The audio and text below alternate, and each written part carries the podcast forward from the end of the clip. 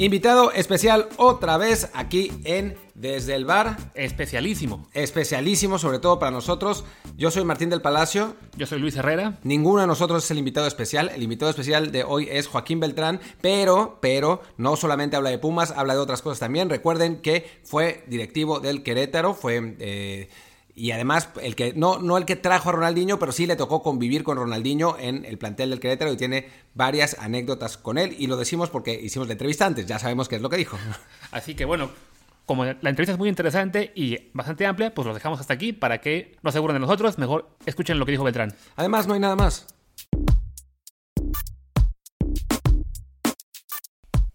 Pues estamos aquí otra vez con, con eh, huésped de honor, la verdad. Eh, tenemos nada más y nada menos que a Joaquín Beltrán, ex capitán de Pumas, además... Eh, gran capitán de Pumas. Gran capitán de Pumas en una gran etapa de Pumas, la verdad, que, se extraña. además, amigo personal desde hace, desde hace muchos años, desde aquella... gran etapa donde yo era un joven reportero y Joaquín era un joven jugador. Ahora ya ya pintamos canas los dos. Pero no tantas. y, pues nada, nada, Joaquín, qué, qué gusto tenerte por aquí.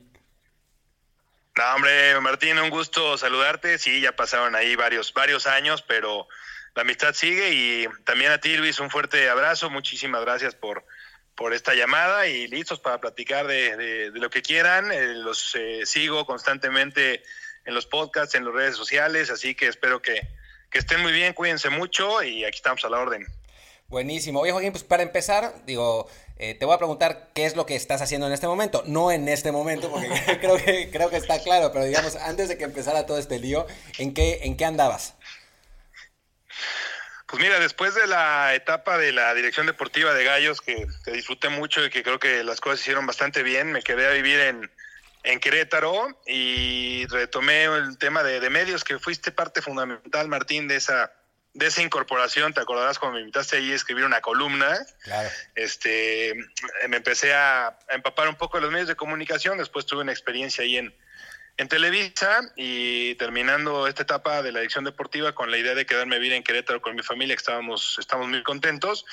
Eh, logré ahí hacer un acuerdo con la gente de Claro Sports y estoy trabajando con ellos en el análisis y en los comentarios eh, deportivos. Ellos tienen las transmisiones de León y Pachuca como este en, acuerdo, así que normalmente cualquiera de esos partidos que ustedes puedan ver en YouTube eh, a nivel mundial, ahí estaremos comentando. Y tú estás, estás viajando a México ahí a, Claro en, durante, la, durante los partidos, ¿no? Voy a México los miércoles. Eh, nuevamente ahí participo en un programa en vivo de 3 a 4 que se llama Marca Claro por MBS. Tenemos radio y televisión al mismo tiempo.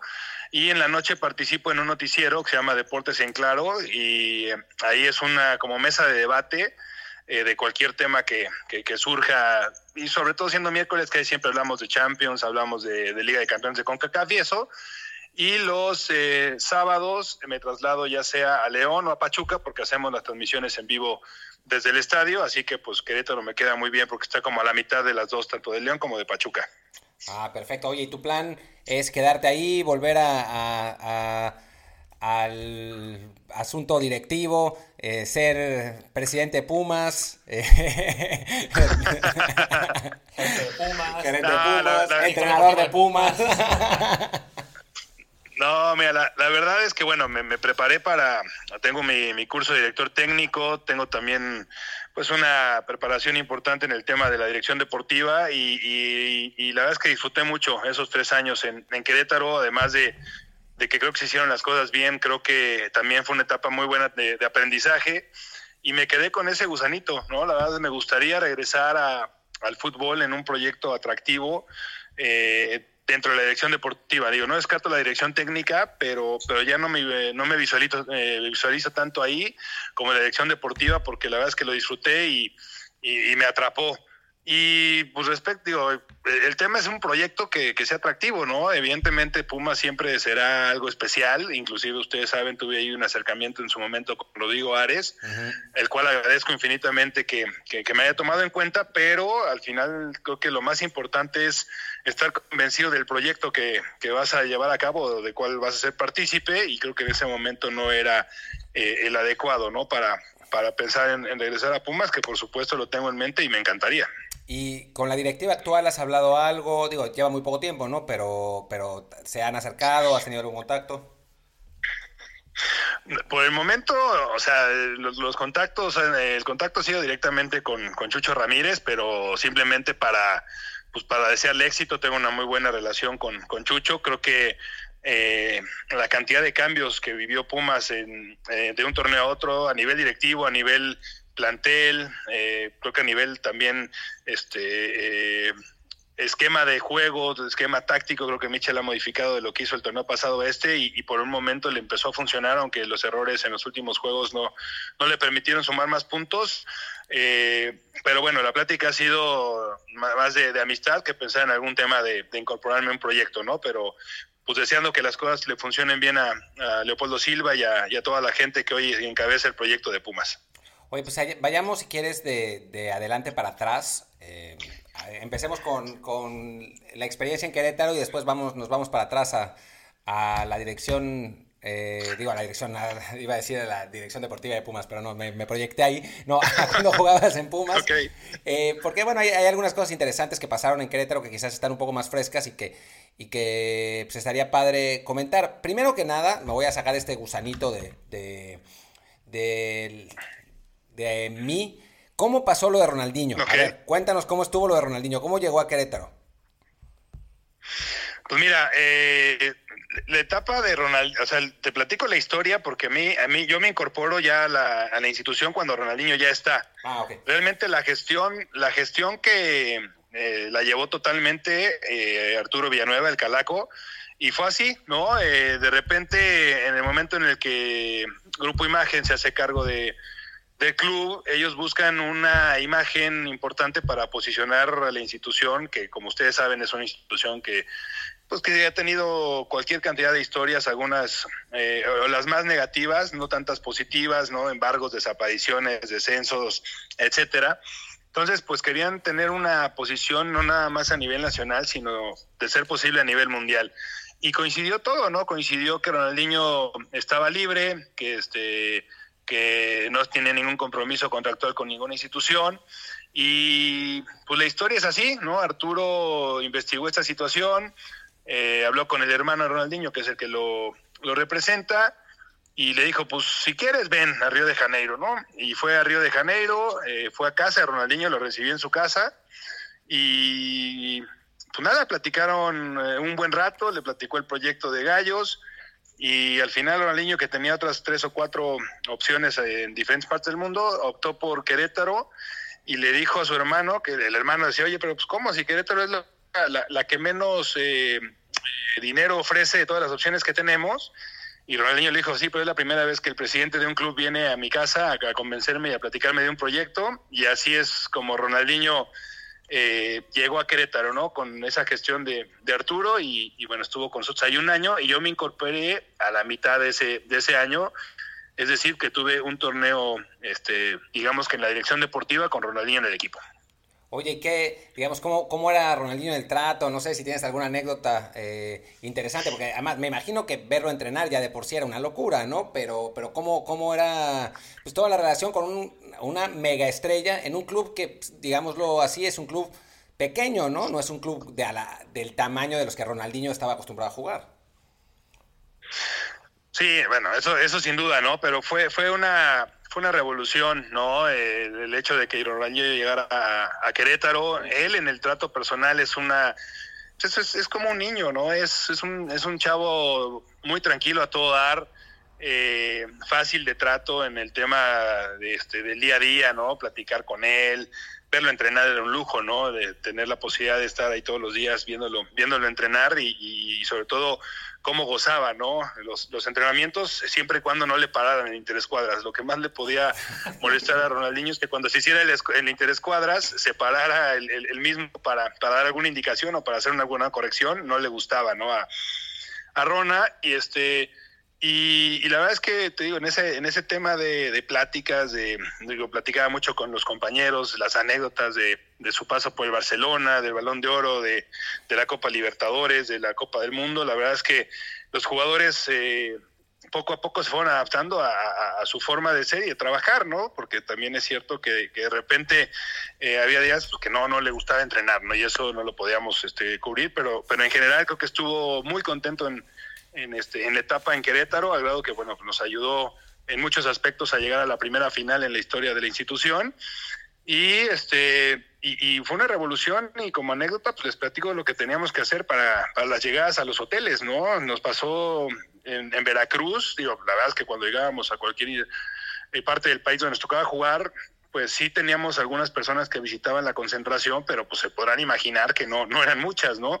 Y en el momento en el que llegó Ronaldinho, tuvimos que ajustar medidas de seguridad, contratamos más gente, eh, hubo, eh, teníamos que subirlo a la camioneta de utilería dos cuadras antes de llegar al hotel para que llegara el camión eh, directamente a la puerta principal y Ronaldinho y la, y la, la, camioneta de utilería entraba por atrás del hotel, ¿no? Ya tenían ahí la entrada, ya tenían ahí su, su, este, su llave del cuarto y todo y normalmente los el equipo se, se instalaba en el mismo piso, ¿no? O sea, todos los jugadores y directivos que viajábamos con el equipo nos instalábamos, por ejemplo, en el piso 11 del hotel. Y a raíz de lo que pasó en Veracruz, que en Veracruz les platico la anécdota, estábamos todos en el piso 11 y de repente como a las 11 de la noche, hagan de cuenta que estábamos en el metro, o sea, tocando las puertas, la gente, o sea, se perdió, te lo juro, se perdió el control total de, del acceso a la gente. La gente del hotel quería buscar a Ronaldinho y habíamos tomado la precaución de Ronaldinho poner, ponerlo en el piso de arriba, ¿no? Siempre en un piso diferente al del equipo. Y al final, pues se logró controlar toda esta situación y al día siguiente, pues le platicábamos a Ronaldinho lo que había pasado y, él, ni se enteró, ¿no? Este, afortunadamente, pero, pero sí, sí se tuvo que cambiar todos los procesos de llegada, de seguridad y eso mientras Ronaldinho estuvo en el equipo y nunca los cachó nadie a la hora de cambiarlo del autobús del equipo a la camioneta de utilería o algo por el estilo. O sea, alguna anécdota que hubiera, que estuviera muy cerca de que sí lo viera la gente más de cerca. No, no, no. La, la verdad es que este, pues esa, esa estructura la, la, la, armamos muy bien eh, y no, no así de que alguien, de que algún aficionado o alguien se diera cuenta o siguiera la camioneta y eso, digo, tal vez en algún hotel que se dieron cuenta que venía aparte y, veían la camioneta la utilería llegar y, y, y, sí se iban por el otro lado, ¿no? Pero ya teníamos ahí siempre gente que se adelantaba. Cuando nosotros llegábamos al aeropuerto, gente de seguridad se adelantaba al hotel para dejar todo listo y que no, no hubiera ningún problema cuando llegáramos. Y del tema de los entrenamientos, suena más bien a que lo que le gustaba era cascarear, ¿no? Más que entrenar. Sí, digo, él, él, disfrutaba, ¿no? Y él, él, le gustaba todo el tema de, del balón, ¿no? Mientras todos los trabajos fueran con, con la pelota, este, él estaba contento, sí, sí le costaba más trabajo el tema pues, de la resistencia aeróbica o del trabajo de fuerza, pero al final, te digo, hubo una muy, gran, muy buena conexión ahí con los compañeros y al final creo que el tiempo que estuvo estuvo muy contento, tanto él con, sus compañeros como sus compañeros con él. ¿Y por qué se fue? Pues mira, no, no, al final no hubo una buena comunicación entre, entre Víctor y él, ¿no? Entre, entre Bucetich y él. Eh, habíamos apalabrado otro año más de, de contrato pero al final él decidió ya no renovarlo y simplemente, digo, nunca nos imaginamos que, él iba a ser el último equipo ¿no? en, su carrera, pero pues al final este, decidió buscar otra opción y, ya no la tuvo, ¿no? Pero esa fue la, situación por la cual este Rona ya no siguió con nosotros. Sí, me imagino que ahora, dado lo que ha pasado con él, se debe arrepentir, ¿no? O sea, un año más ahí donde era ídolo y donde pues hacía las cosas que más le gustaban, me, me imagino que le hubiera venido bien.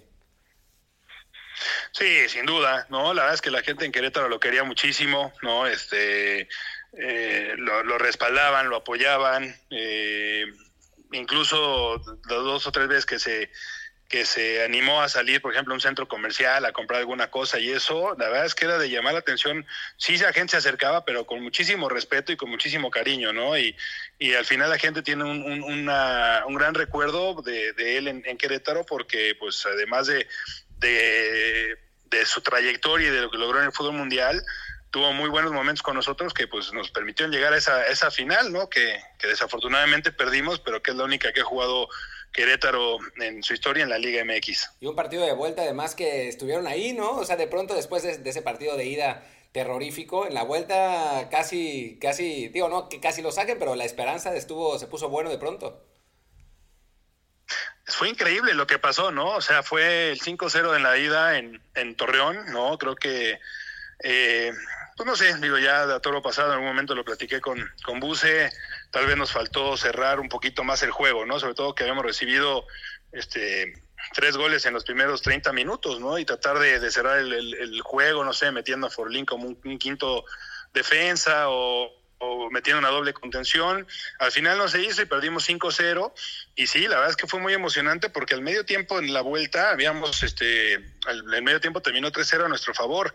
Pero lo que ahí Caixinha sí hizo, este, que igual a nosotros nos faltó, fue cerrar el juego, ¿no? O sea, él metió a Diego de Buen desde el minuto 30 del primer tiempo para hacer una doble contención con Molina y creo que ahí ahí cerraron mucho más los espacios, además de que creo que físicamente el entrar revolucionados y el hacer los tres goles en ese primer tiempo también nos, eh, nos mermó un poquito físicamente y después la emoción ¿no? de, del gol anulado a Ronaldinho cuando iba a despejar este Marchesín, después hay una tajada de marcha, una media vuelta de Patricio Rubio, faltando como ocho minutos, impresionante que, no sé, digo, si hubiera entrado, no sé, tal vez empatábamos el juego, ¿no? Pero, pero fue muy emocionante el partido de vuelta y fue muy emocionante vivir ese torneo, eh, pues haciendo historia en una institución que, que estaba acostumbrada a otras cosas.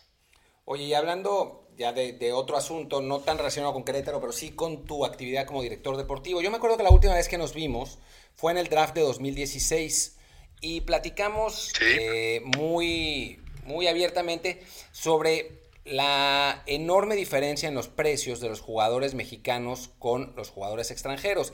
Y eso es algo que la gente no sabe exactamente eh, cómo funciona, la gente que no está dentro del medio. Entonces, pues digamos, quería, quería ver si me lo podías volver a explicar, digo, yo me lo acuerdo pues, pero para que la gente lo escuche, cómo si realmente hay una diferencia muy marcada entre el precio del jugador mexicano, más bien el traspaso doméstico, con el que se puede encontrar cuando uno va, no sé, a comprar un jugador a Colombia o a Chile.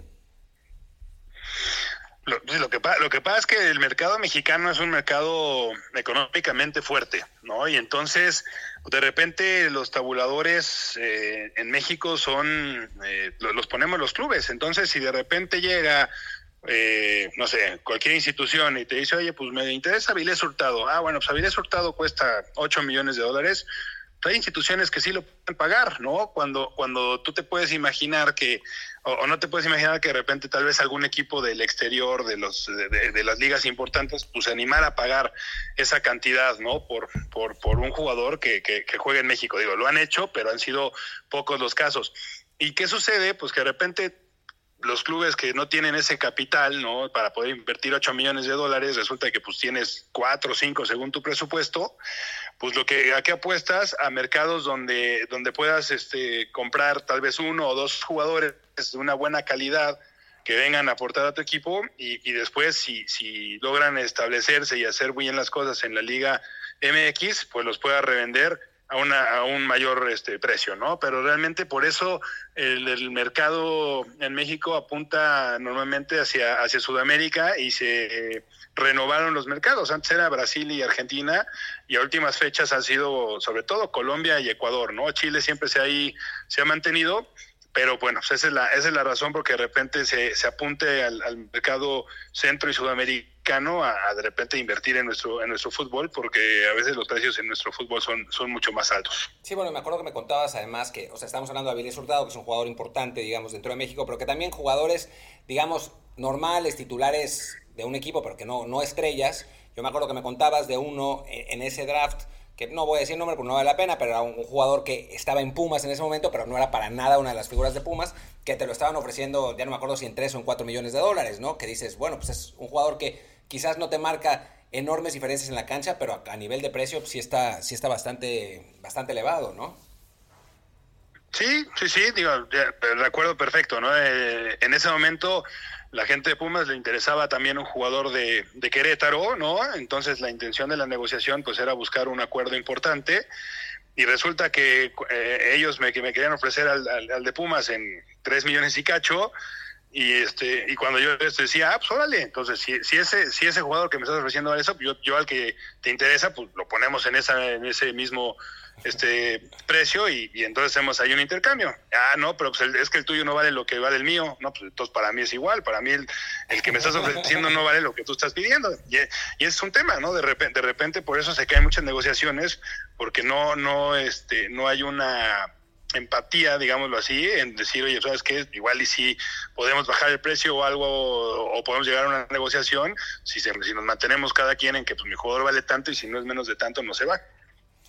Sí, bueno, es, un poco... Eh, es un poco particular toda la situación del fútbol mexicano y te, cuando al ser directivo, digamos, uno como digo, como jugador, yo no fui jugador, pero he hablado con muchos jugadores, pues tiene una, una visión de, del del fútbol mexicano, las transferencias, de todo ese asunto, pues que sesgada, ¿no? La del jugador. Y como directivo, pues me imagino que te encuentras otro universo, ¿no? Con, otro tipo de gente con la que tienes que tratar. Digo, a veces gente muy profesional y a, veces gente que es un desastre, a veces promotores que pues, quieren eh, meterse lana para ellos mismos, otras eh, eh, pues un poco, un poco más profesional. ¿Tú cómo, cómo lo viviste en ese, pues, viviéndolo así?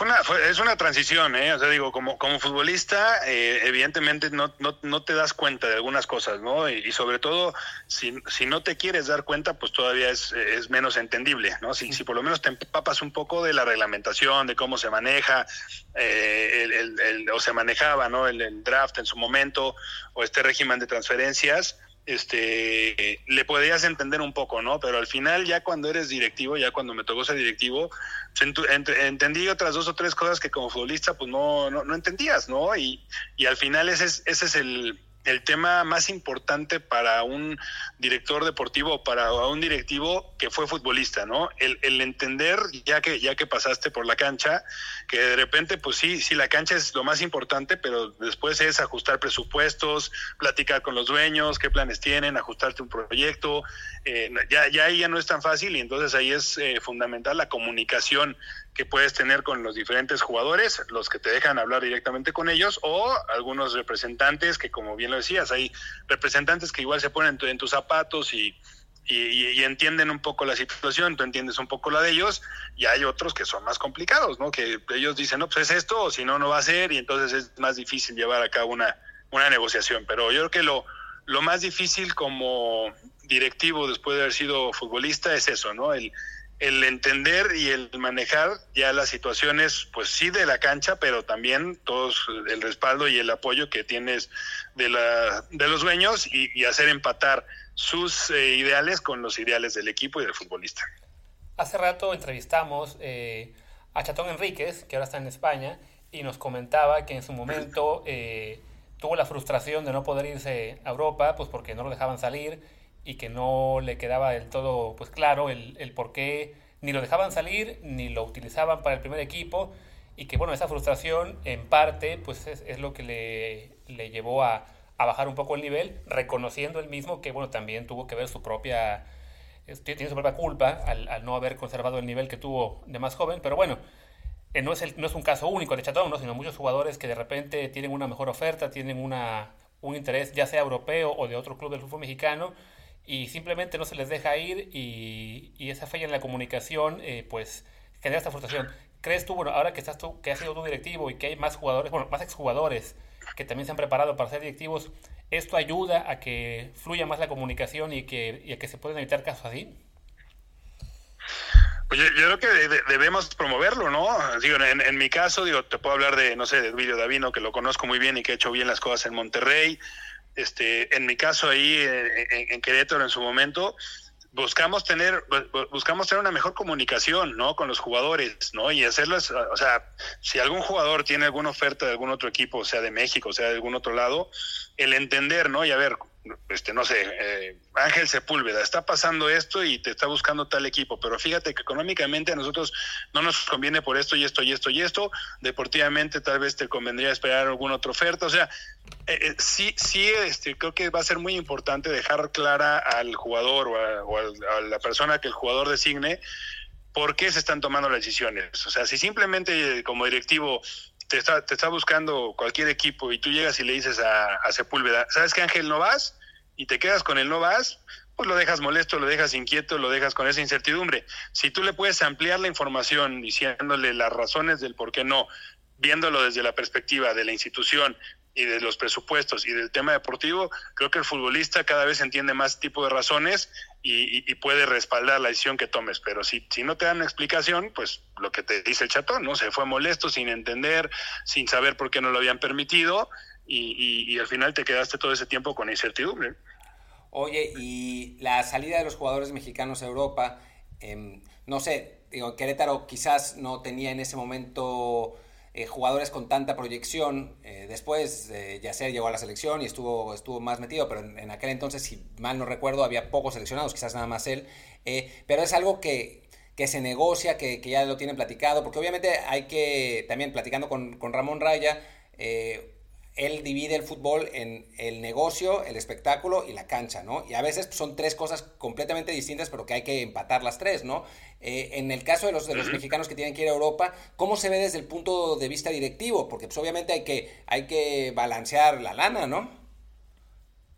Sí, sí, sí, o sea, no, no es nada más, eh, evidentemente nosotros en Querétaro no tuvimos en ningún momento alguna posibilidad de acomodar algún jugador en, Europa, estuvo Yacer, estuvo el Mono Zuna y estuvo George Corral en, la, en, selección, creo que siendo Yacer el que mejor o el que más eh, tiempo estuvo y, lo hizo bastante bien, ¿no? Pero no, no tuvimos alguna, algún acercamiento de algún equipo europeo así directo como para poderse llevar algún, algún jugador pero este, no, por supuesto no nos cerrábamos a, tener ese, esa posibilidad, ¿no? Siempre y cuando este, pues todo se acomodara. Y, es difícil, pero tiene toda la razón Ramón, ¿no? O sea, tienes que, tienes que equilibrar el espectáculo, la cancha y el tema económico, porque entendemos la ilusión, porque yo también la tenía cuando era futbolista, de, de, poder emigrar a Europa, pero si de repente te das cuenta que una institución que busca a tu jugador, este puede hacer una inversión de, no sé, de la compra de dos o tres millones de dólares y, al final te lo pide a préstamo sin costo y luego te dice que igual te lo paguen un año, igual a un año no te lo no te lo compró y te lo van a regresar, pues también creo que para el club no no es este no tiene ningún beneficio, ¿no? Ese es un tema. Y la otra, pues los costos, ¿no? O sea, de repente en México eh, un jugador entre en el mercado mexicano cuesta 5 millones de dólares y de repente llega un equipo de la liga portuguesa, por ejemplo, y te lo quiere comprar en dos, pues eh, ahí es un tema que, que, es difícil explicarle a veces también a los dueños, oye, ¿sabes qué? Pero ahí se va a Europa, igual puede tener una proyección mayor a futuro y puede generar más. Oye, no, pero si aquí nos están ofreciendo cinco y ya nos están ofreciendo dos, pues sí, evidentemente también pesa el tema eh, económico, porque ustedes saben que, que manejar un equipo de, de fútbol este, requiere de una gran inversión eh, en todos los aspectos para el primer equipo y para las fuerzas básicas. Oye, y una, una última pregunta para cerrar el, el, el, el capítulo directivo. Sin decir nombres, pero ¿tienes alguna anécdota de, pues no sé, algún promotor chanchullero o alguna circunstancia extraña con algún futbolista? Sin nombre, por supuesto, sin nombres propios. o sea, nos interesa más bien, no sé, la, la anécdota y un poco pintar lo, lo colorido que puede ser el fútbol y el fútbol mexicano. Pues mira, la verdad es que hubo, hubo un, un, jugador que, que, a mí siempre me interesó mucho, ¿no? Que afortunadamente la negociación llegó a buen puerto, pero eh, nunca me enteré hasta ya cuando empezamos a buscarlo que el representante era su papá. y, y, fue, y de repente los, los papás de, de, los jugadores, eh, no quiero decir que sea general y que sea en todos los casos, pero a veces no, no, este, no tienen tanto conocimiento del mercado y entonces hacer las negociaciones con ellos es, es complicado, ¿no? Porque entendemos siempre que ellos ven el bien de, de su hijo o buscan lo mejor para su hijo, pero, pero cuando les explicas bien cómo está la situación, pues no, no te, no, no, te entienden, ¿no? Entonces esa negociación me costó de verdad un mundo, un mundo de haber sabido que, que iba a ser así, igual ni me animaba porque porque al final de cuentas a mí me interesaba, porque tú sabes que un jugador de fútbol tiene que estar bien en, este, en el equipo, pero todo su entorno tiene que ser lo, lo, mejor posible para que rinda al 100%. Entonces a mí no me, no, no era bueno que yo tuviera o, estuviera peleado con el papá del jugador, ¿no? Al final, como te digo, se, se llegó a buen puerto, pero fue una negociación muy, muy dura, muy... Y, y, y, sí, cuando está involucrado alguno de los familiares, porque no nada más me tocó el papá, me tocó otro jugador que, que su representante era su tío y este y, siempre será más difícil porque está eh, eh, involucrado el tema afectivo y este y familiar, ¿no? Bueno, pues pasemos, pasemos ahora a, Pumas, pasemos ahora a esas, esas tardes mágicas en CU y esas, esas noches mágicas de Libertadores y, y todo eso, que todavía a mí me, sale una lagrimita de recordarlas, pero, pero bueno, algún día volverán quizás. Eh, ojalá, ojalá regresen las Libertadores, caray. Sí, caray. Eh, para empezar, pues a la pregunta más obvia, que creo que la respuesta eh, también será obvia dentro de, lo que cabe, pero ¿lo extrañas? Fíjate que, hay, hay, momentos, ¿eh? Extraño, como que quedé en paz, en paz con la, con la pelota. La verdad es que estoy contento y orgulloso de la carrera que tuve. No me retiré como me lo, me lo imaginé. Creo que son muy pocos los futbolistas en el mundo que se retiran como se lo imaginaron, o, que, o que dicen, hoy es mi último partido, muchas gracias y hasta aquí llegué. De repente son muchas las circunstancias que influyen para que un jugador termine su carrera. Y, y hay ocasiones que sí, de repente me entra la nostalgia, ¿no? De repente en alguna transmisión cuando puedo pisar la cancha o que el partido está muy bueno, sí, sí, este, sí hay veces que se me antoja regresar, pero cada, cada vez son, este, cada vez son menos, ¿no? Como te digo, creo que quedé, quedé muy en paz, pero al final, pues no, queda dentro de uno todo lo que se vivió y, y, sí hay, hay días que cada vez son menos, pero que, que, te gustaría estar otra vez en la cancha si pudieras tener una oportunidad. ¿Sigues en contacto con, con gente de ese plantel? ¿Con quién, con quién te sigues llevando de, de aquel entonces? No, con la mayoría, con la mayoría tengo una gran comunicación, ¿no? Este, sobre todo tengo una gran amistad. A veces eh, es muy chistoso, sobre todo ese plantel de 2004 de Pumas, porque todos vivimos este, fuera de México, fuera de México me refiero a la ciudad, ¿no? O sea, eh, nombres así que se me vienen a la mente, bueno, Israel Castro vive en España, eh, Sergio Bernal vive en Dallas, Gonzalo Pineda vive en, en, Seattle eh, Ailton vive en Miami, Marioni vive en Guadalajara, yo vivo en Querétaro, eh, Jerry Galindo vive en Cuernavaca, Diego Alonso, bueno, pues está en Miami, eh, Leandro se acaba de regresar a, a Brasil, o sea, como que todo el mundo estamos repartidos este, eh, en diferentes partes, pero tenemos una, una muy buena comunicación, de vez en cuando nos escribimos. El próximo martes ahí, este, por medio de un, un portal de, de internet vamos a tener una, una comunicación entre, entre seis o siete jugadores del bicampeonato del 2004. Entonces, pues, tenemos, tenemos una muy buena, una muy buena comunicación, tenemos grandes recuerdos y sobre todo hay una, hay una gran amistad entre, entre todos, ¿no? Y eso, más allá de que cada quien esté en, diferentes etapas de su vida y en diferentes ciudades, como que siempre estamos muy al pendiente unos de otros. ¿Y con Hugo? Bien, con Hugo muy bien. Hugo, eh, con Hugo tuve ahí un, tema, sobre todo cuando estuvimos en, selección, que, que, después tardó algunos años en poderse este, platicar. Copa América. Pero yo de a Hugo le tengo un...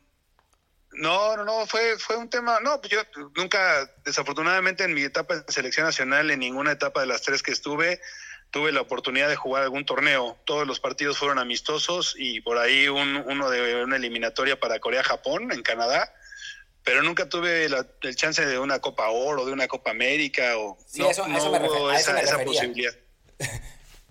entonces, entonces, pues, eso fue. No, pero mira, con Hugo, con Hugo fue más un tema, eh, pues, de una petición personal que al final eh, no, no sucedió y que, y que algunos, algún tiempo después lo pude, lo pude resolver, ¿no? Pero, pero con Hugo tengo un, un cariño inmenso, lo quiero mucho, ¿no? Este, estuve con él el día que murió su hijo y y, bueno, nunca, nunca se me olvida el abrazo que, me dio. Y hace poquito, bueno, pues el año pasado justo que se cumplieron este 15 años del bicampeonato, tuvimos la oportunidad de, él, Bruno y yo estar juntos en un programa y recordar todo lo que pasó y, y, siempre nos da muchísimo gusto vernos y, en especial a mí, este Hugo, por, por todo lo que significó en mi, en mi vida y en mi carrera. Oye, Joaquín, el, ese equipo de Pumas era, era un equipo que quizás no tenía tantos grandes nombres, ¿no? O sea, no, no era un equipo con, con muchos seleccionados nacionales, no era un equipo con, con grandes estrellas traídas del extranjero. Eh, fue un equipo que se fue armando de a poco, ¿no? Eh, eh, para mí, digo, la clave está, el, el, el, primer torneo realmente bueno es el, de, el que se pierde la semifinal con Toluca en el 2003 que a partir de ahí el equipo despega y, tiene el 2004 tan bueno, ¿no? Pero tú, ¿cuál crees que haya sido la, clave de eso, de un equipo que quizás no tenía tantas estrellas, o sea, no tenía un Salvador Cabañas, que en ese tiempo lo traía Jaguares, que, eh, que era un jugadorazo, no tenía al Chelito Delgado, que, era la estrella de Cruz Azul, ya ni me acuerdo de que a quién traía la América, porque pues, no, ni figuraban en aquel entonces. pero, ¿tú, tú ¿a, qué, ¿a qué le... Pues, ¿qué crees que, que fue la clave para que el equipo fuera tan exitoso? Yo creo que la, clave fue el proceso, Martín. Fue el proceso que empezó en 2001, ¿no? Con, con muchos factores, ¿no? Primero, la rectoría de, Juan Ramón de la Fuente, que se involucró al 100% en el equipo, que, para mí fue el, artífice intelectual de lo que vino después, porque él fue el que invita a Arturo Elías a ser el presidente del patronato, porque él eh, aprueba el hecho de que Aarón Padilla fue el director deportivo del club, aprueba el regreso de Hugo, que ya había tenido una etapa como director técnico del club y, aprueba que regrese y Hugo regresa más maduro con un cuerpo técnico mucho más sólido, más este, eh, como más convencido de lo que tenemos que hacer, ¿no? Y entonces ese 2001 empieza a gestarse ese equipo del 2004, ¿por qué? Porque después sufrió muy pocos cambios, ¿no? Fuimos una base de jugadores salidos de cantera, algunos con más experiencia que otros ya en primera división, y después se fueron incorporando, digo, ya estaba Leandro, ya estaba Ailton. Eh, por ahí el primer extranjero creo que se incorpora de, fuera de los que estaba, creo que es este Botero. Después eh, se, incorpora, se incorpora Kikín, que por ahí venía de, La Piedad. Después jugamos la Copa Libertadores del 2003 contra Cobreloa, y ahí es donde conocemos a Darío, que se incorpora terminando justo la Copa eh, Libertadores.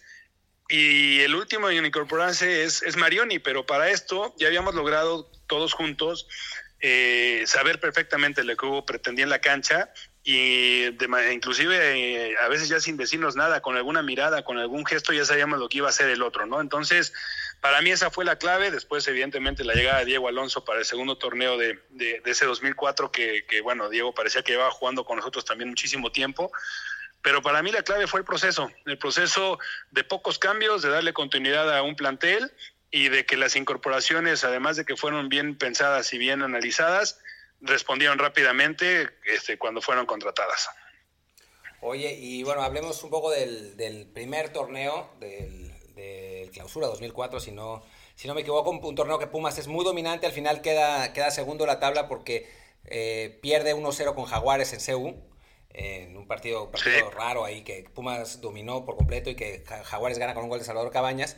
Eh, y después una liguilla bien dura, ¿no? Eh, el, Puma, estaba ganando los partidos 3-4-0 en Seúl y después la liguilla se vuelve una, un, un, sufrimiento de principio a fin hasta el título con Chivas. ¿Tú cómo, cómo lo recuerdas?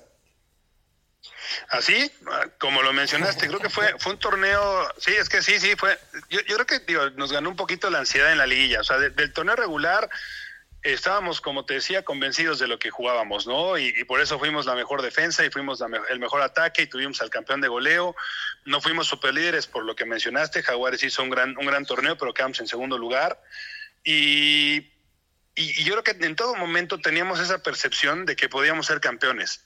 Y entonces en el momento en el que entramos a la liguilla, pues yo creo que sí teníamos ya esa presión, ¿no? De sabernos favoritos, porque, porque sí habíamos hecho algo como para ser favoritos, para ser este, campeones, ¿no? Los cuartos de final creo que los, los pasamos muy bien con Atlas, ¿no? Los, eh, creo que con Atlas no, no sufrimos, eh, este, aunque creo que perdimos el primer partido allá 2-1, pues después en Ciudad Universitaria ganamos 4-1, pero después la semifinal con la semifinal con, con Cruz Azul y, la final con, con Chivas fueron muy duras, muy duras, porque Cruz Azul había cerrado muy bien el torneo. Si te acuerdas el partido de, de ida en el azul, lo empatamos a cero con creo que la actuación más relevante, y eso que Sergio tuvo muchas, pero Sergio ese día fue increíble, o sea, sacó cuatro o cinco jugadas de gol que ya se cantaban como tal y logramos sacar un empate a cero del azul que que, para mí fue milagroso y después ya el partido en, en fue muy bueno, fue muy intenso, lo ganamos 3-2, eh, pero Cruz Azul nos, nos, complicó mucho la, las cosas porque había cerrado muy bien el torneo. Y después la final con el Guadalajara, pues la, la, final tensa, Chivas tenía un gran plantel, el tema del penal que nos marcaron en Guadalajara que fue increíble, la tensión en Ciudad Universitaria. Yo creo que toda la liguilla fue, fue una situación que, que nos fue ganando un poquito la ansiedad porque sabíamos que que era el momento de ser campeones y, y, al final la logramos dominar, pero creo que sí por el momento nos superó un poco. Y luego en el siguiente torneo, en la Apertura 2004, fue como que un poco al revés, ¿no? O sea, el torneo regular pues no fue tan, tan constante, entran como octavos y ya hacen luego una liguilla en la que relativamente, al, menos sufriendo menos que en el primer torneo, son campeones echando al Veracruz, al Atlas, y luego al Monterrey, ¿no? Sí, sí, sí, pero, pero lo que dices, Luis, o sea, el, torneo fue sui generis porque empezamos ganando las dos primeras fechas, después nos fuimos a, a Madrid, al partido contra el Real Madrid, y después, este, regresando, tuvimos cinco partidos de perdidos, ¿no? Y ahí fue donde tuvimos que hablar fuerte, tuvimos que hablar eh, en el vestidor diciendo que si queremos hacer historia tenemos que retomar lo que nos había dado resultados, ¿no? Y después tuvimos el beneficio también del sistema de competencia, porque quedamos novenos generales, pero quedamos segundo lugar en nuestro grupo, y eso nos permitió inclusive calificar con una fecha por jugar, ¿no? Que, que fue un partido que precisamente teníamos contra el Guadalajara en, en y después sí, la liguilla fue Hugo diferente. Puso a, Hugo puso a todos los suplentes y fue un descontrol, ¿no? Perdí, creo que Pumas perdió 5-1. Sí, 5-1, 5-1 perdimos ese día. Jugó de los titulares, nada más jugué yo y creo que jugó Jerry Galindo y todos los demás eran jugadores que normalmente no habían este, tenido tanta actividad. Pero, pues digo, Hugo, Hugo lo había planeado así. Creo que también este, el hecho de que Veracruz, se acordarán, ese, esa última fecha no jugara porque todos los partidos eran a las 12 y, se resistió a jugar y pues terminó siendo nuestro rival y creo que le afectó en el tema de ritmo futbolístico eh, y, terminamos echando al superlíder del torneo que era, que era Veracruz. Y fue una liguilla que disfrutamos más, que ya sabíamos lo que nos jugábamos y no perdimos ningún partido, inclusive estuvimos a punto de ganar los seis juegos, si no es porque Vizcaizacú nos empata ahí en Veracruz el, el partido de, de vuelta a uno por ahí del minuto noventa y tantos. Entonces, sí fue con un equipo ya con mucho más madurez, con mucho más idea y, sabiendo ya pues lo que nos estábamos jugando en esa liguilla. Volviendo atrás unos meses, la serie de penales contra Chivas. ¿Estoy equivocado o tú nunca habías tirado un penal como profesional? Nunca, nunca había tirado un penal en, mi carrera. ¿Y cómo, cómo fue que, Hugo decide que, seas tú o tú decides que seas tú? ¿Cómo, cómo fue esa, esa selección de tiradores? Pues mira, toda la liguilla habíamos practicado penalti, siempre practicábamos penalti sabiendo que, que, este, que digo, en, cuartos y en semis no eh, iba a haber series porque al final le influía la posición en la tabla y todo, pero la, final sí, entonces toda la liguilla practicábamos y, y, este y yo creo que Hugo vio algo positivo en mí, o no sé, porque este digo, normalmente los cobraba bien, pero pero en el momento que yo me voy al volado, o sea, cuando ya termine el partido, nos vamos a penaltis y ya los dos equipos se juntan enfrente de sus bancas, pues yo me voy al volado, donde inclusive lo, lo gana Osvaldo y Osvaldo decide que nosotros teníamos primero, cosa que a mí me dio muchísimo gusto porque era lo que yo quería. Este, yo cuando regreso, a mí nada más Hugo me dice, Joaquín, tiras el tercero. Y evidentemente nunca iba a decir que no. En el momento en el que me dijo, tira el tercero, yo en ese momento decidí dónde lo iba a tirar sí, en el momento que toca la red dices, bueno, ya, uff, ¿no? Pero, pero pues, me había preparado toda la vida para una situación así y, para ser campeón con Pumas. Entonces, cuando me dijo a mí que tiraba el tercero, estuve totalmente convencido. Y esa fue, esa fue una historia clave, creo que en los penaltis, Martín y Luis. Osvaldo estaba con mucha confianza porque ese torneo de Guadalajara le habían tirado siete penaltis y él había atajado cinco. Entonces él, él, él, gana el volado y él pide que nosotros tiremos primero, confiado en que nos iba a atajar uno o dos seguramente. Y los cinco tiradores de Pumas, de verdad, nos volteamos a ver cuando ya íbamos caminando para pararnos a, en la media cancha. Y yo la determinación que vi en cada uno de los cinco tiradores, bueno, de los cuatro otros, este, en Jimmy, en Del Olmo, en Kikín y en, y en Ailton, de veras me dieron muchísima tranquilidad. Estábamos convencidos que íbamos a, anotar los cinco y que íbamos a ganar y bueno, al final afortunadamente así sucedió.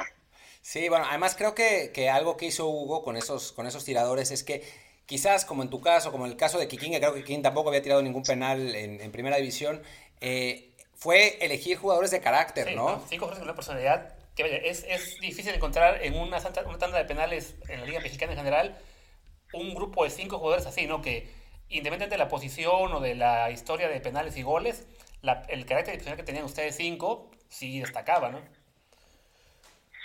Sí, eh, digo, evidentemente con Jaime era garantía, ¿no? Jimmy rara vez fallaba un penal, era nuestro cobrador oficial lo cobró de maravilla. El otro que lo tiraba, se acordaba, la Marioni, pero Marioni ya había salido lesionado del partido. Este, Joaquín, eh, mi tocayo, por, por este, en su historia también había tirado ya varios penaltis y lo hacía bastante bien. Pues Kikín y yo este, nunca habíamos tirado uno, pero vaya, teníamos ese convencimiento que lo iban a hacer. Y aquí la anécdota es que Ayton, en todas esas series de penaltis que yo les platicaba que, se, practicábamos, nunca los tiraba en serio, nunca. O sea, no hubo un penal que tirar en serio. Entonces, el, el, tipo cuando se para de frente, se acordarán, todos en media cancha estamos, ¿qué va a hacer este loco? Man? A ver si no termina siendo una... Y, y, al final creo que si, si, no fue el que mejor lo cobró, por lo menos si, este, lo hizo de maravilla, pero hijo, cuando se paró de frente dijimos, este loco a ver qué va a hacer y, y, afortunadamente lo cobró muy bien. Pues ahora yo te voy a dar una, una exclusiva que no sabes. después, de, después de ese partido vino Ailton a la redacción de la afición y platicamos ah. sobre ese penal. Y te cuento cuál fue el proceso okay. mental de Ailton mientras iba, iba tirando. Se paró enfrente del balón y no tenía la menor idea de lo que iba a hacer. Y entonces, no lo dudo. Entonces empezó a correr hacia la pelota y pensaba, que me dé un lado, que me dé un lado, por favor, que me dé un lado, que me dé un lado. Y entonces, un, un paso antes de que, de que tire a Hilton, Osvaldo da un paso a la, a la izquierda y Hilton dice, perfecto, y lo tira para el otro. Y así es como... como ¿Sí? No, no, no, no, dudo, ¿eh? Lo que me estás platicando, pues Ailton era un jugador tan especial y eso lo hacía muy bueno. Eh, la capacidad de, de decidir en, muy poco tiempo, ¿no? Entonces no dudo para nada que, haya, sido así su proceso mental. Y, ahorita que lo dices, pues sí, evidentemente se da cuenta de que Osvaldo se, recarga un poquito al lado izquierdo y ahí es donde lo, mete pegadito al poste del otro lado. Oye, y de esos jugadores, eh, ¿cuál era, digamos, futurísticamente el que más te impresionaba de esa, de esa generación de Pumas? Pues a mí, eh, o sea, de, de, de, por calidad y capacidad, yo creo que nuestro, nuestro lado izquierdo era, era muy fuerte, ¿no? Jaime como lateral, con esa profundidad que le gustaba llegar a, a línea de fondo, y, pero que tenía la capacidad también desde tres cuartos de cancha mandar un centro preciso, y la picardía que tenía Hilton, ¿no? A Hilton volvía locos a los defensas en las, las tardes que salía inspirado, era casi imposible quitarle la pelota y este y yo creo que yo creo que era, era, un lado muy sólido pero pero la clave Martín de lo que de lo que era ese equipo era bien lo decías no éramos grandes figuras no teníamos este alguien que fuera determinante digo Bruno lo fue con su campeonato de goleo pero pero éramos un equipo muy parejito y, y la clave de ese equipo era que si un día eh, Sergio atajaba 10 eh, jugadas, al día siguiente era el primero entrenando. Si de repente Ailton ponía tres pases de gol, era el primero entrenando. Si Marioni hacía un triplete, era el primero entrenando. Éramos un equipo muy trabajador, muy humilde y que sabíamos perfectamente lo que teníamos que hacer cada uno en la cancha y sabíamos que si no lo hacíamos bien, el equipo sufría. O sea, teníamos que, teníamos, teníamos que, trabajar como una maquinita para hacer las cosas bien. De hecho, ese lado izquierdo que mencionas que era tan sólido, que estaban... Eh eh, a Hilton y Lozano y el que se fastidiaba era Pineda, ¿no? Porque a fin de cuentas, siendo un jugador también de mucha calidad, le tocaba ser suplente de los dos porque, pues porque estaba Hilton por extremo, entonces tenía que jugar Lozano de lateral y Gonzalo a esperar, ¿no? Sí, sí, sí, que aparte Gonzalo estaba en ese proceso de, de afianzarse, ¿no? Salido de la cantera del club, un poco más joven, pero como bien dices, era un tipo con gran calidad que cuando, cuando en algún momento Jaime o, o Ailton no podían eh, ser tomados en cuenta, él cumplía a la perfección con la función que le diera, ¿no? Sobre todo, este, si, si no estaba Ailton, Jaime era el que subía y él ocupaba la lateral izquierda, y si no estaba este Jaime, él, él, hacía una muy buena pareja también con Ailton ahí. Que en el, en el apertura es, es Pineda el que juega, ¿no? Eh, ya está, se lesiona, ¿quién? Ailton es el que es, se lesiona y Lozano juega de medio izquierdo, ya no me acuerdo exactamente. Sí, Sí, sí, sí. Sí, Ailton, Ailton eh, por alguna razón, no me acuerdo bien la lesión, pero por alguna razón no puede jugar este varios partidos y, Gonzalo hace un gran papel en ese, en ese torneo del bicampeonato. Uy, ¿cómo era tener a Hugo de técnico? Porque bueno, sí hablamos de que el equipo no tenía grandes figuras en la cancha, pero ciertamente tenía una figura absolutamente excluyente en la, en la dirección técnica, ¿no? No, lo, mira, Hugo, Hugo lo que lo que hizo muy bien fue delegar las funciones, ¿no? Teníamos un gran preparador físico que era eh, Ariel González, eh, Sergio Gea era su auxiliar, que Sergio se encargaba mucho del tema de, de, los espacios reducidos, los trabajos tácticos y técnicos, y Hugo ya se encargaba mucho más del tema táctico. Hugo se involucraba en los interescuadras, daba sus opiniones, daba sus ajustes, y, además el tema motivacional de, de, saber que enfrente tenías a alguien que, que cumplió lo que dijo, ¿no? O sea, no, te estaba dirigiendo cualquier eh, exjugador, estaba dirigiendo a alguien que sufrió para, lograr su sueño, que se sobrepuso a cualquier cantidad de cosas. Y Hugo, aparte de, de todo esto que les platico, tenía también un tema muy de, involucrar al, ser humano, no nada más al futbolista. ¿no? Él estaba muy pendiente de las familias. Y cuando viajábamos a alguna, alguna parte que nos teníamos que quedar a dormir y había algún familiar, los invitaba a cenar con, con nosotros, o sea, siempre muy atento a los pequeños detalles que, que sin duda fortalecieron al equipo y, y permitieron que, que, es, eh, que, la amistad hasta hoy perdure y, y que nos, nos, veamos con muchísimo gusto después de lo que logramos. Y entonces era un mito eso de que Hugo nomás era un motivador y que Sergio Ejera era realmente el técnico del equipo. Yo, yo lo considero como un mito, ¿no? O sea, Hugo es un gran motivador, eso no es, no es eh, mentira, eso es una realidad pero me parece que la, la, manera en que conjuntaban el tema técnico con el tema físico, con el tema táctico, él, Ariel, eh, Egea, el mismo este, Sobuca, las pláticas que tenían con Aarón, eh, pues yo creo que un, entrenador no puede ser nada más motivación, ¿no? Y, y Hugo tenía ciertos detalles eh, en los interescuadras eh, de movimientos. Hoy sabes que vamos a jugar contra tal equipo. Tienen un muy buen lateral derecho, pero fíjate que no, no, no regresa bien cuando llega a línea de fondo en ese momento hay que apoyar, o sea, como que él, él estaba muy atento a, a, qué detalle nos podía beneficiar dependiendo del equipo contra el, contra el que jugáramos. Y como te digo, eso no nada más es un tema de motivación, es un tema de análisis, de conocimiento y de planeación táctica. ¿Y qué pasó después? Porque el equipo llega al bicampeonato, eh, se vuelve histórico, antes había sido lo de la Libertadores, es un eh, un equipo que marca historia en el fútbol mexicano, o sea, todavía los aficionados de Pumas, pese a que se ganaron dos títulos más después de, de, ese bicampeonato, nos acordamos del equipo del bicampeonato como el gran equipo de Pumas de este siglo, y 2005 es un desastre, y el equipo se mete en problemas de descenso, echan a Hugo, eh, se, se, vuelve, se vuelve un, pues eso, un, un desastre, van del, del cielo al infierno en nada, en meses. Mira, no, no, creo que, digo, no, sinceramente no creo que el 2005 haya sido un desastre como tal. O sea, sí, sí no volvimos a tener el, el, el, el nivel o, o las, eh, a donde llegamos en el 2004 en la liga. Pero aún así jugamos dos finales internacionales, ¿no? Perdimos la, la final de la Liga de Campeones de CONCACAF con una situación eh, que, que, que, en esta familia que te digo que nos volvimos, evidentemente nos afectó muchísimo, ¿no? Que fue una situación personal justo ese día que jugamos la final de, de Gerardo de Gerardo Galindo y su familia, ah, que evidentemente nos, nos tenía nos, nos, tenía totalmente con la cabeza en otro lado, aún así estuvimos cerca de, de por lo menos empatar para, para ir al largue, pero bueno, nos termina ganando el, el Saprissa. Y el segundo semestre de 2005 jugamos la final en la Bombonera contra el contra Boca Juniors, ¿no? Eh, ya sabemos todos al final, al final qué fue lo que lo que sucedió.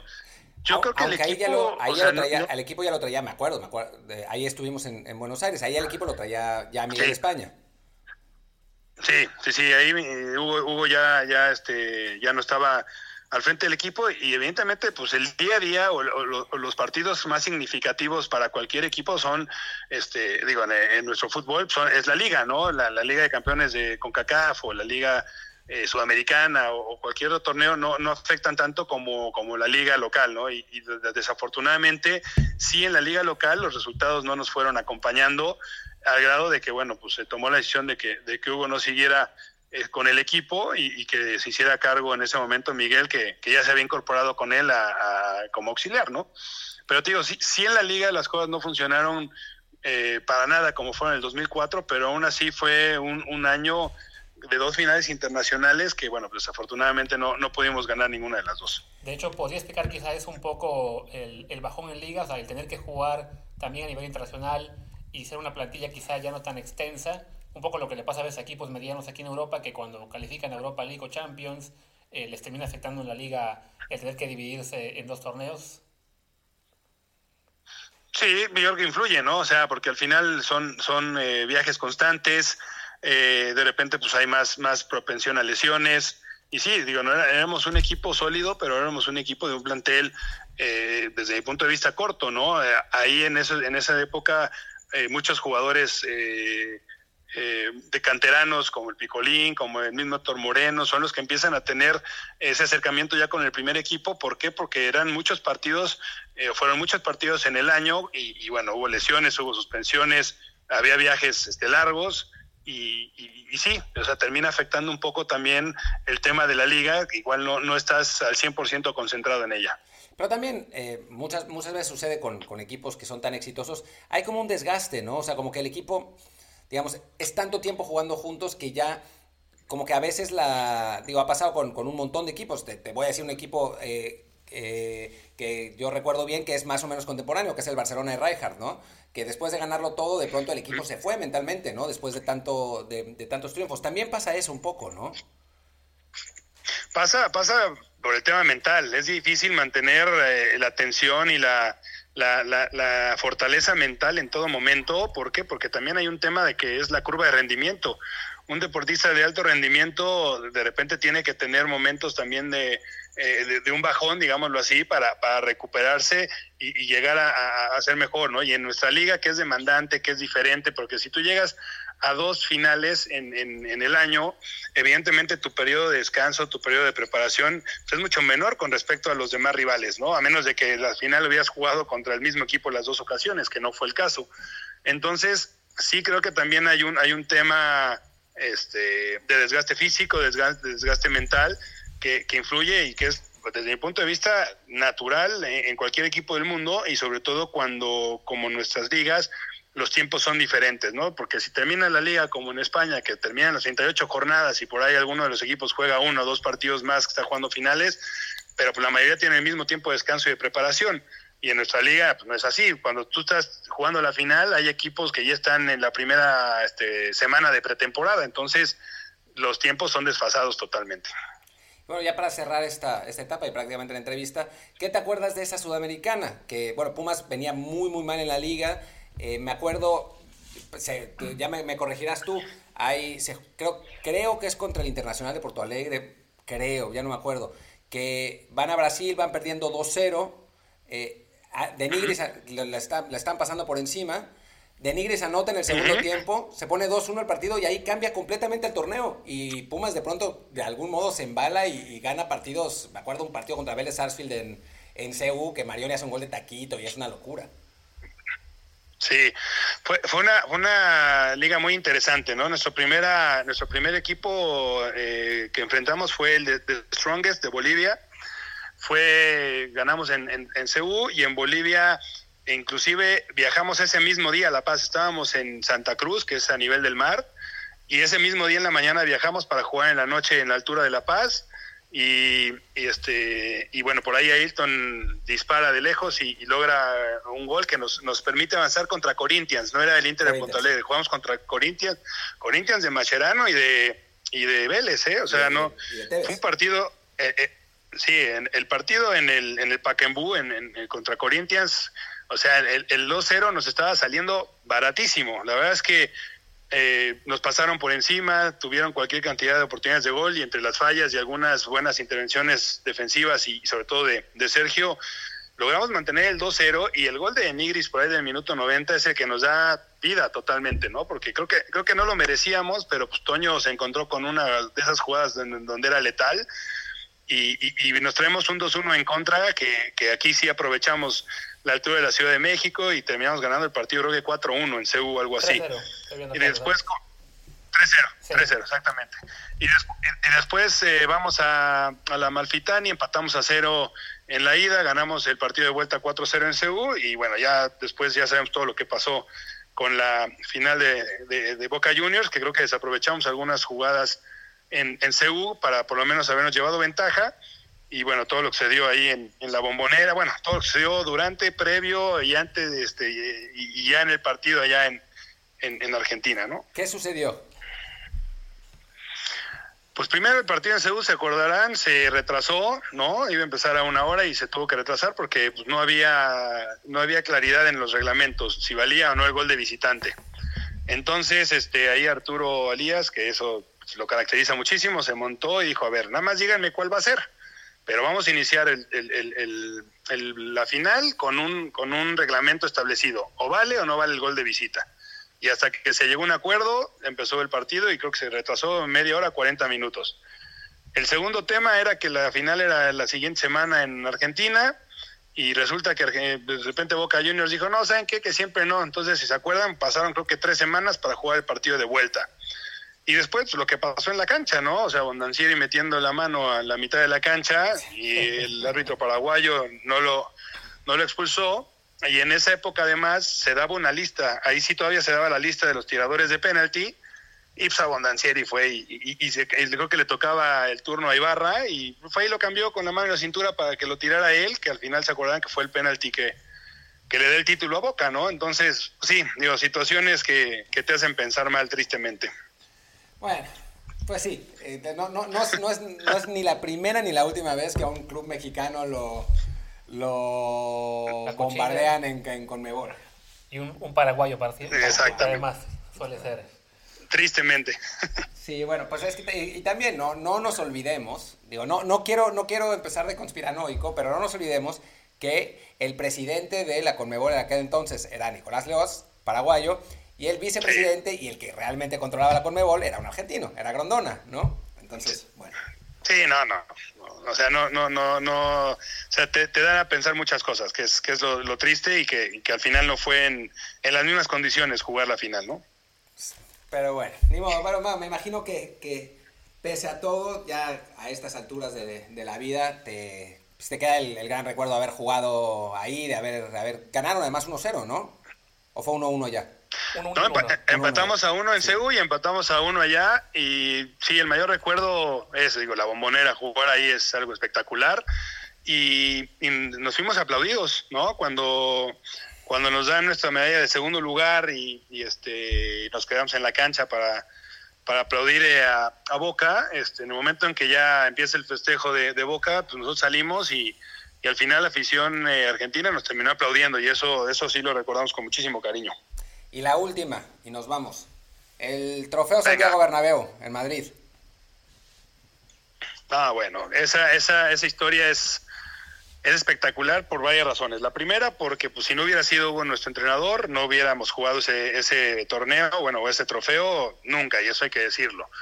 Y después, Hugo, Hugo hizo toda una planeación del viaje espectacular. O sea, viajamos un domingo, ¿no? El partido hasta el sábado 31 de agosto, y viajamos el domingo anterior. Nos permitió viajar con nuestras familias, que para muchos de nosotros fue motivo de orgullo poder invitar a, en, mi, en caso, a mi padre, que nunca había viajado a Europa, pues poderlo invitar y que conociera no este Madrid y evidentemente que fuera a verme jugar allá. Pero muchos estábamos en la misma situación. Entonces Hugo eh, viajamos el domingo llegamos el lunes en la mañana entrenamos en las Rosas entrenamos donde entrena la selección española ya había hecho ese acuerdo los lunes martes y miércoles entrenamos en, la mañana y en la tarde ya nos había preparado un tour un día al Museo del Prado, otro día al, Palacio Real, otro día al Parque El Retiro, otro día a la Puerta de, de Alcalá, y el martes y el miércoles en la noche nos llevó el martes a ver un partido de Champions League. Jugaba el, Real Madrid contra el, el Visa de Cracovia en la frase previa, que es donde el Real Madrid estaba participando. Y luego el miércoles fuimos a Vicente Calderón a ver el Atlético de Madrid contra el Celta en un partido de Copa del Rey. Y a partir del jueves le dijo a los familiares y amigos, señores, vayan, sigan conociendo, váyanse aquí a Segovia y a Toledo y a todas las ciudades que están cerca de Madrid. Los jugadores van a quedarse ya concentrados de aquí al, al al sábado. El viernes hicimos en la noche el reconocimiento del, del Bernabéu, impactante llegar, verlo vacío, entrenar en la cancha. Estábamos en el centro de la cancha tomando la foto del recuerdo y todos estábamos impactados de, de, que íbamos a jugar ahí, ¿no? Y ya evidentemente el sábado, pues la emoción de llegar al estadio, de ver ya a la gente alrededor del mismo, entrando, la manera en que recibieron a Hugo en el Bernabéu fue impresionante, lo, lo, lo adoran. Este, y la emoción de entrar al vestidor, de ver los uniformes, de salir a la cancha a calentar, inclusive todos ahí calentando, volteamos al otro lado de la cancha, todavía este, diciendo, contra estos güeyes vamos a jugar, ¿no? y este, increíble, ¿no? Y, y, bueno, sabíamos que teníamos que ser un partido perfecto, nos costó en los primeros minutos adaptarnos a la pelota, estamos jugando con la pelota con la que juega la Liga Española, que es más, más liviana que con la que se juega en México pero conforme fue avanzando el partido empezamos a, tener mayor confianza y terminamos siendo un partido perfecto tácticamente, ordenado, metiéndole como había que hacerle. Y, bueno, además, pues la, la, cereza en el pastel es el golazo que hace Isra y, la emoción ¿no? de, terminar el partido y de saber que, le ganaste a, pues a uno de los mejores eh, Real Madrid que ha tenido en la historia, ¿no? Y, subir el trofeo, digo, tener la fortuna de ser el capitán, subir por el trofeo, recibirlo y levantarlo, es una de las mayores alegrías que me dio este, el fútbol y, la fortuna de tener ese grupo de compañeros que me permitieron vivirlo, ¿no? Oye, Hugo, ¿cómo estaba después del partido?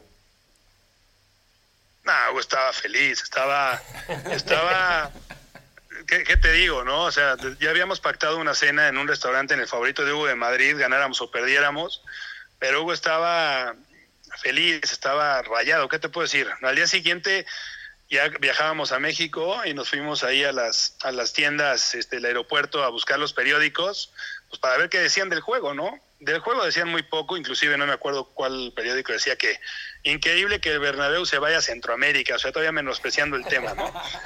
Pero todo lo, pero, eso hablan del partido, ¿eh? un párrafo. Y después todos los periódicos, cinco hojas de Hugo.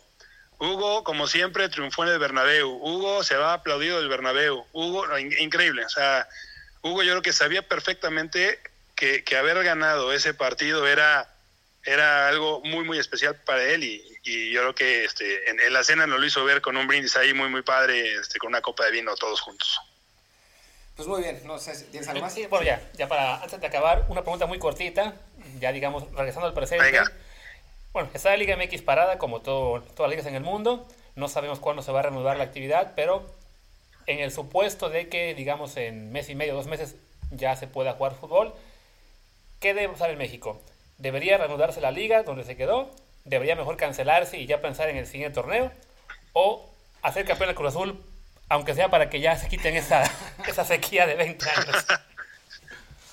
No, digo, yo estoy convencido que se tiene que reanudar la liga, ¿no? O sea, ya iniciaste, ya había un proceso, ¿no? Este, a algunos les vino mejor el parón, ¿no? Dentro de, dentro de la situación que estamos viviendo, eh, siendo muy mesurados, bueno, hay equipos que, que parar les viene bien para replantear, para recuperar jugadores, y hay otros, evidentemente, como Cruz Azul, como el León, pues, que igual bien cortado ese buen momento futbolístico que están viviendo, pero yo lo que creo es que se tendrá que hacer un reajuste de calendarios, no sé si acortar el apertura 2020, eh, e iniciar el torneo de Copa al siguiente y hacer varias jornadas dobles en el siguiente torneo, pero este clausura 2020 terminarlo como lo tenías este, planteado, ¿no? Con las siete fechas que faltan y con con la liga como tal.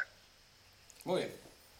Pues Joaquín Beltrán, muchísimas gracias por haber estado con nosotros aquí en Desde el Bar. Es la entrevista más larga que hemos hecho. Eh, no, hasta ahora. no. no. La de Raya es más larga aún. Ah, ah, claro, no, es que la de Raya fue una cosa. O sea, sí, perdón. La entrevista más larga en un solo episodio que hemos hecho, porque con Raya fueron, tuvimos que dividirla en dos. Bueno, también quizá esta, ¿eh? Quizá también esta sea mejor. Sí, ya lo veremos ahorita en el corte. Sí, le, le, gusta hablar a Ramón, ¿eh? No, más tantito. Dijo, en la última pregunta le dijimos, oye Ramón, bueno, tenemos que cortar porque esto está alargando mucho. Y, digo, y dijo, seré breve. Y su respuesta fueron 53 minutos. no, bueno. Por eso ya mejor decidimos dividir el, programa en dos. Muy bien, fue la mejor decisión. Sí, sí, sí. Oye, pues Joaquín, muchísimas gracias, eh, un, gran abrazo y bueno, ojalá que, que, cuando pase todo este asunto tan complicado nos podamos ver, eh, darnos un abrazo real y pues hablar como, personas decentes frente a frente. Y verte de vuelta en Pumas.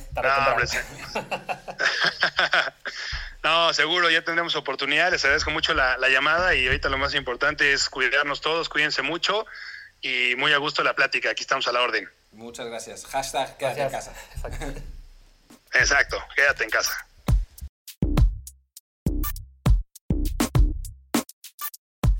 Pues aquí tuvimos la entrevista con el futuro presidente de Pumas. Bueno, presidente y técnico a la vez. Y técnico a la vez. No, no, muy buena onda Joaquín, la verdad. Eh, pues y grandes, grandes recuerdos para los aficionados de Pumas más, pero también pues para todos los aficionados al fútbol que vivieron esa era y bueno, para los que disfrutaron a Ronaldinho cuando la época del Querétaro. Y pues yo creo que con eso es más que suficiente por hoy porque ha sido el episodio más largo en la historia de Del Bar. En el episodio más largo, claro, tuvimos a Ramón Raya que duró siglos, pero lo dividimos en dos. Dos. Con Joaquín que creímos que ya mejor que sea todo en una sola exhibición. Venga, pues muchas gracias. Hasta la próxima. Chao.